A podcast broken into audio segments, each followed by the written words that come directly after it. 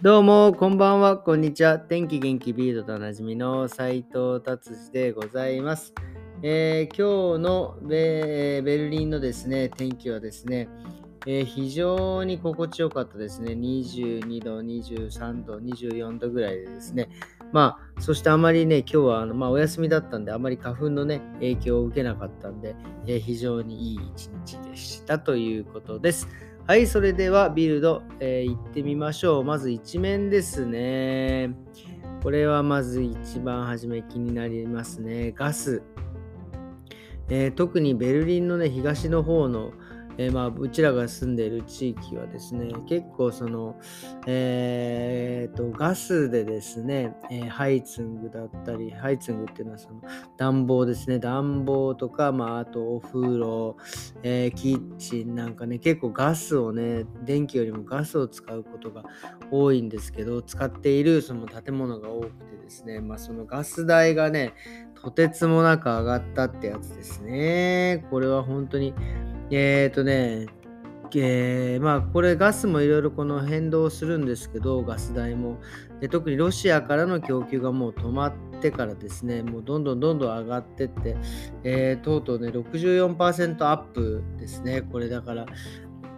来年、本当に、あの、まあ、その、ガス代がですね、とんでもないことになるんじゃないかと思って、もう本当にもう、今からドイツ人もですね、この間そんな話をお客さんがしてましたね。もうなんか、あの、シャワー入るのを2日にいっぺんにしなさい。いやいや、それは、それはまずいでしょってちょっと言う。ね、あの、シャワーを浴びる時間を短くした方がいいんじゃないですか？なんて話をね、えー、ドイツ人と冗談な感じでしましたけど、ちょっと本気になってくるような感じの値段になってきそうですね。はい、じゃあ行ってみましょう。えー、次ですね、えー、天気ですね。えっ、ー、と、今日本当にね、今日22度、23度ってさっき言いましたけど、最高だったんですけど、週末にね、なんかこう、熱波みたいな、熱波って熱の波みたいのがね、スペインあたりからブワーッと来てですね、えー、なんか、ベルリンも38度からですね、40度になってしまうっていうような、えー、感じのことが書いてあります。えー、これはね、暑いですね。もうあの、家でじっとしているしかないですね。これね、ドイツもですね、結構その、あの、あれなんですけど、こう、家がね、やっぱ石でできてますから、石、あの、その建物自体がですね、温まらなければ結構涼しく快適にいられるんですけど、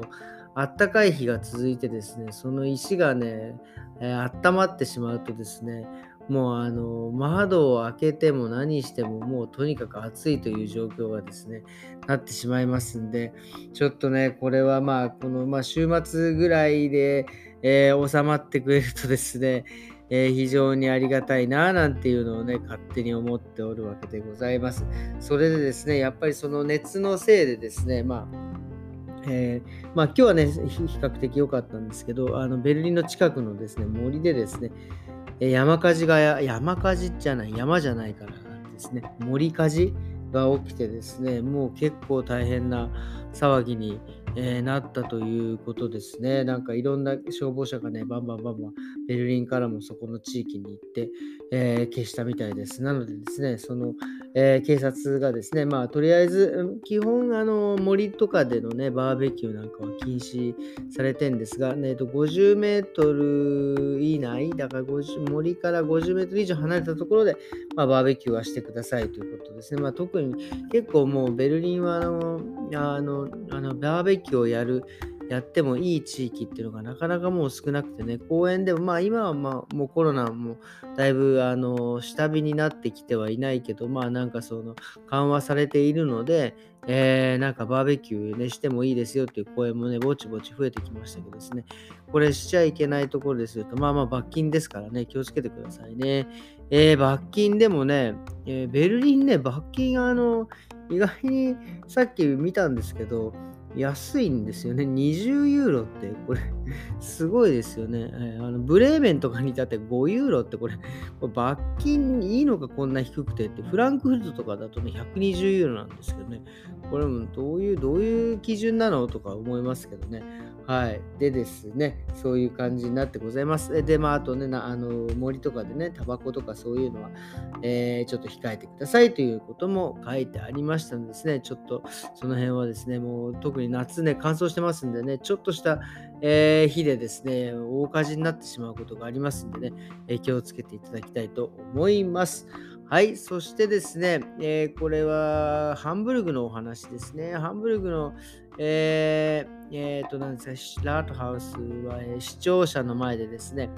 えー、ケータリング会社の人たちがね、デモを行ったっていう、まあ、要はそのケータリング、あのね、ケータリング、まあ、あの、はですね、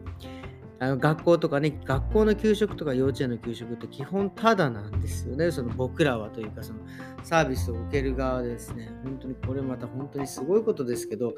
本当ね、学生さんはすごいですよね。幼稚園もある時から幼稚園もタダになったし、給食もタダだし、しまいにはもう電車もね、去年、一昨年ぐらいから、えー、学生、小学校、中学校、高校生、もう大学生、ただですからね、これはすごいことなんですよ。で、それでですね、その、まあ、要はケータリング会社の人たちはね、まあ、要は国からお給料をもらってるんですけど、まあ、それをね、ちょっと上げてくれというようなね、えー、感じで、えー、デモをしてるみたいですね。まあ、もちろんそうですよね、今度10月から、ね、最低賃金も上がってきますからね、やっぱこの辺のデモは、まあ、えー、してしかるべきなのかなというような感じですね。しかしそうやってこうなんかドイツのそういうあの目に見えるような税金の使い方っていうのは本当賢いなと思いますよね。あの何て言うんですかね、えー、こうどこで使われてるんだかわからないとかいうよりはですねちゃんと子どもの手当も、えー、出るわそうやって、えー、9ユーロ、9ユーロチケットはちょっと違うのかな？わかんない。もう出るわね。なんかとにかく、そうやってこう税金がね、えー、使われて、ここに使われてるっていうのがこう目に見えるっていうのは、まあなんか上手なやり方なんじゃないかなっていうのはちょっと思うわけでございます。はい、そんな感じでですね、今日の、えーえー、放送は終わりにしようかなと思います。えー、今日は、え金曜日ですね、えもう週末ですね、土日と皆さんですね、良い週末をお過ごしくださいませ。それではまた明日。さようなら。